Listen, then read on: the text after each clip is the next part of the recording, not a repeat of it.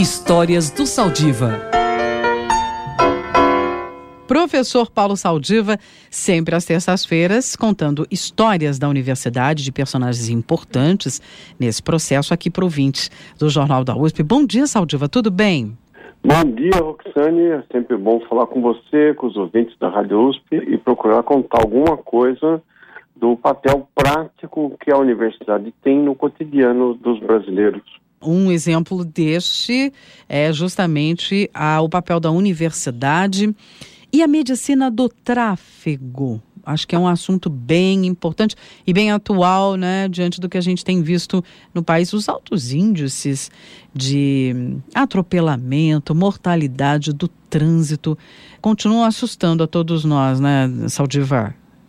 Pois é, né, Roxane? As nossas ruas, elas são muito violentas. Muito. É, é, acho, que, acho que a gente sente isso quando dirigimos, quando tentamos atravessar as calçadas. É, existe também, infelizmente, uma sequência de, de tragédias já pré-programadas pelo, pelo, pelo fato de, de termos pessoas dirigindo embriagadas ou em alta velocidade e o desrespeito sistemático aos, aos é, parâmetros que norteiam o trânsito seguro. Bom, a, a USP não pode mudar o trânsito nem multa, nem multa ninguém, né? Mas ela tem ajudado bastante nesse complexo é, chamado atendimento no trânsito. Uhum. Bom, para fazer isso, você tem que, a medicina do trânsito, você tem que produzir formas de atender as pessoas aonde o acidente ocorreu.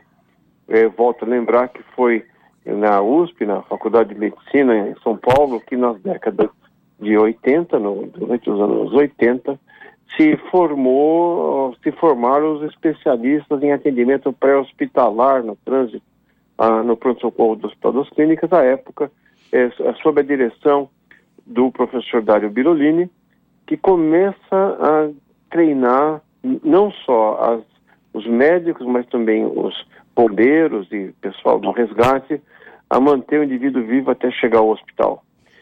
Também é, há uma participação importante na USP no desenvolvimento de próteses, próteses que vão fazer com que você possa recuperar a movimentação e na reabilitação.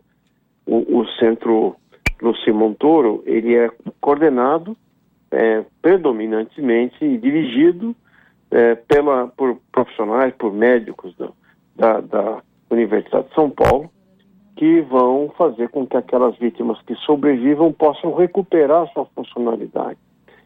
E existe uma especialidade, a medicina de trânsito, que tem que produzir evidências, assim como a gente produz é, evidências sobre doenças infecciosas, existe também a produzir é, evidências sobre aonde ocorrem esses acidentes, qual o número, qual o fenômeno de proteção. Uhum. Agora, por exemplo, existe um programa muito importante da, da, que atende a todos os hospitais, que usa dados de todos os hospitais de trauma, determinando o que acontece com o trauma facial de, pessoas com motocicleta.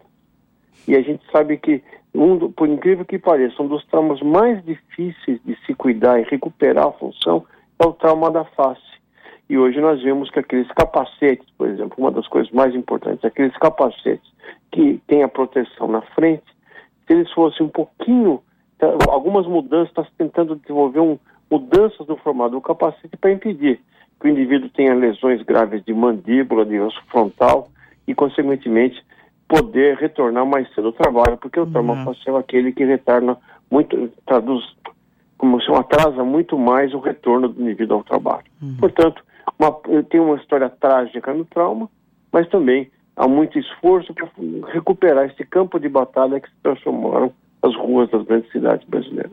É uma tristeza, né? Que infelizmente não é acompanhado é, de uma punição à altura do risco a que essas pessoas se colocam e colocam os outros, né? As outras, é, infelizmente, a gente até vai tratar desse assunto, viu, Saldiva, dia desse aqui no jornal. A gente vai ampliar essa discussão que você está tocando aqui no, no, no seu na sua coluna semanal e a gente vai tentar entender como é que funciona isso que você diz, esse trabalho todo da medicina para auxiliar estas pessoas e o que é que a justiça, o que é que a lei manda? Porque não é possível cometer né, uma barbárie como as que são cometidas, muitas vezes por uso de álcool, de drogas, né? A, a, o carro se transforma numa arma na mão das pessoas.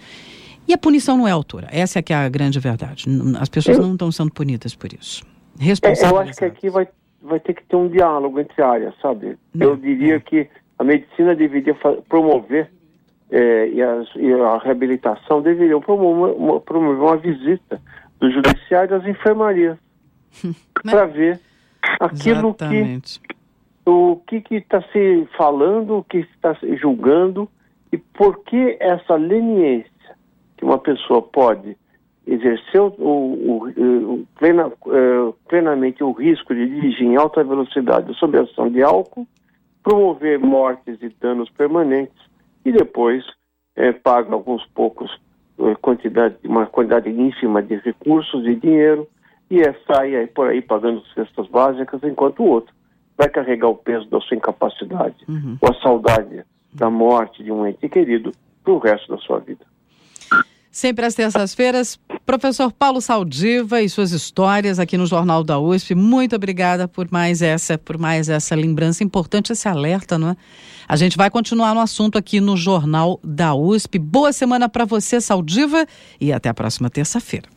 Muito obrigado, você. Um abraço a todos os ouvintes. Até a próxima.